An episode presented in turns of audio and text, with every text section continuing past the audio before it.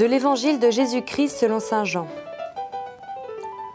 En ce temps-là, Jésus passa de l'autre côté de la mer de Galilée, le lac de Tibériade. Une grande foule le suivait parce qu'elle avait vu les signes qu'il accomplissait sur les malades. Jésus gravit la montagne et là il était assis avec ses disciples. Or, la Pâque, la fête des Juifs, était proche. Jésus leva les yeux et vit qu'une foule nombreuse venait à lui.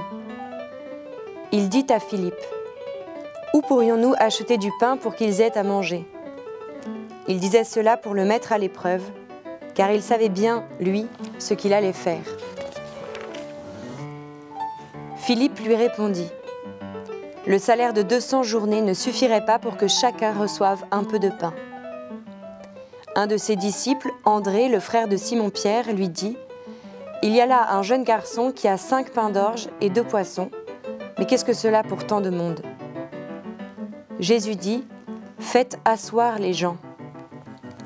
Il y avait beaucoup d'herbe à cet endroit. Ils s'assirent donc, au nombre d'environ cinq mille hommes.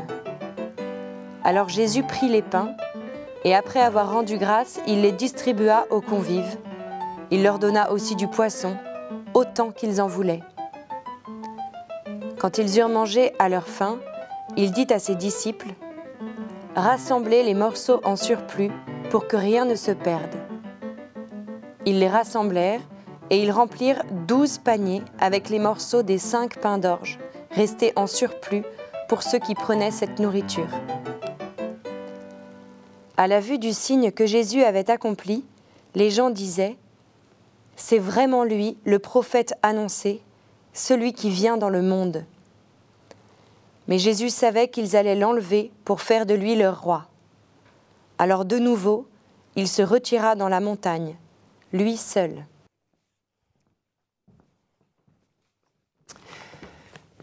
Nous avons entendu à l'instant la multiplication des pains.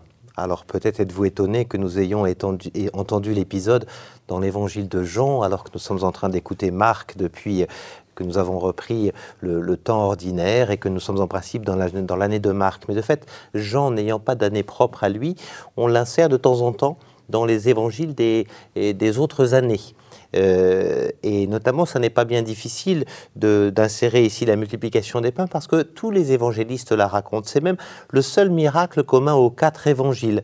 Euh, la multiplication des pains, euh, comme si ce signe-là était plus important que les autres. Hein. Parfois, on a des miracles que tel ou tel évangéliste raconte, mais les quatre qui racontent le même, euh, c'est vraiment seulement cette multiplication des pains.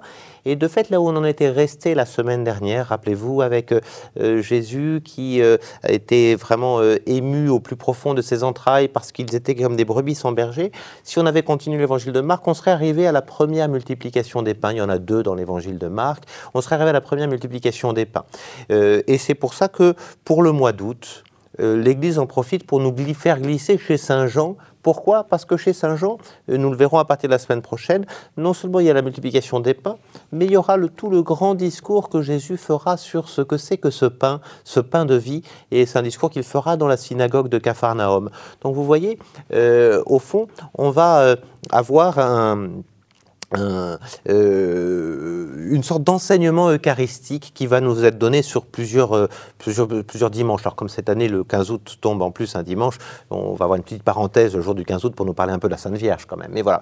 Euh, et, donc du coup, cette multiplication des pains qui nous est donnée ici, qu'est-ce qu'elle nous dit, cette multiplication des pains? D'abord, voyez-vous, Jésus est vraiment celui qui va faire un geste qui a déjà été fait dans l'Ancien Testament et qui est le geste de la Mais dans l'Ancien Testament, c'était Dieu qui donnait la manne. Là, c'est Jésus qui va donner le pain, ce qui montre que Jésus est déjà euh, Dieu euh, donnant nourrissant son peuple. Hein. Il va vraiment faire ce geste-là.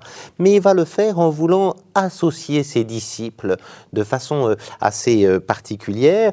Euh, il va donner cette manne, alors d'abord en faisant asseoir tout le monde. Hein. On, nous dit qu'il y a 5000 hommes. 5, c'est un chiffre très juif. C'est le chiffre du nombre de livres dans la Torah. il, y a, il y a 5000 hommes. Jésus les fait asseoir parce que c'est ainsi que, que les juifs prennent le, repas de Pâques. Il y a une dimension pascale dans ce repas-là.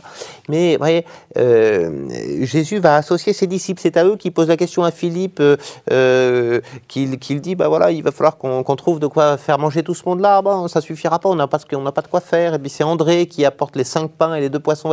Il a aussi ses disciples, il commence à les former pour qu'eux-mêmes puissent donner de la nourriture aux foules. Et et c'est peut-être le point le, plus, le plus marquant dans, l'évangile d'aujourd'hui, c'est que euh, à la toute fin, on nous dit qu'on ramassa des corbeilles et qu'il y en eut douze. 12 couffins en surplus.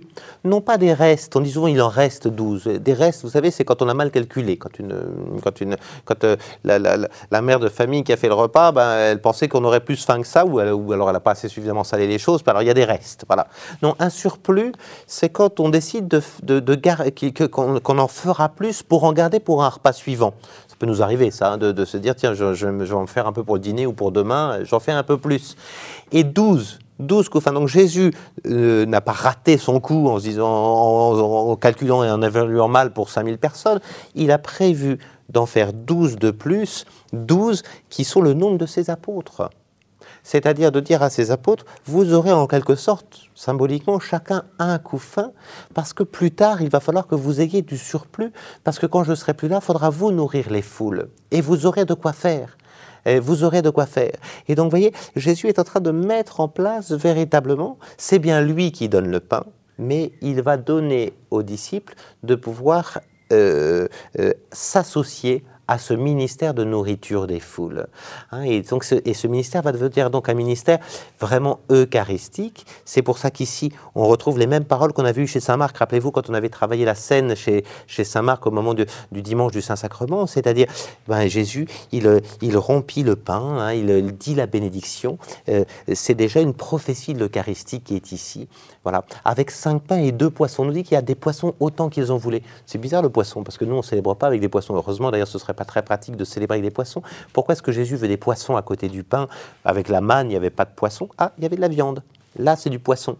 Mais, mais, euh, mais en fait, c'est pourquoi? Mais parce que le poisson, c'est de la chair c'est la chair. Et on verra dans le commentaire que Jésus en fera euh, dans la synagogue de Capharnaüm qu'il ne veut pas simplement donner un pain symbolique, il veut donner sa propre chair, c'est son propre corps qu'il vient donner. Hein, et c'est vraiment cela le, cœur du, du, signe de la multiplication des pains.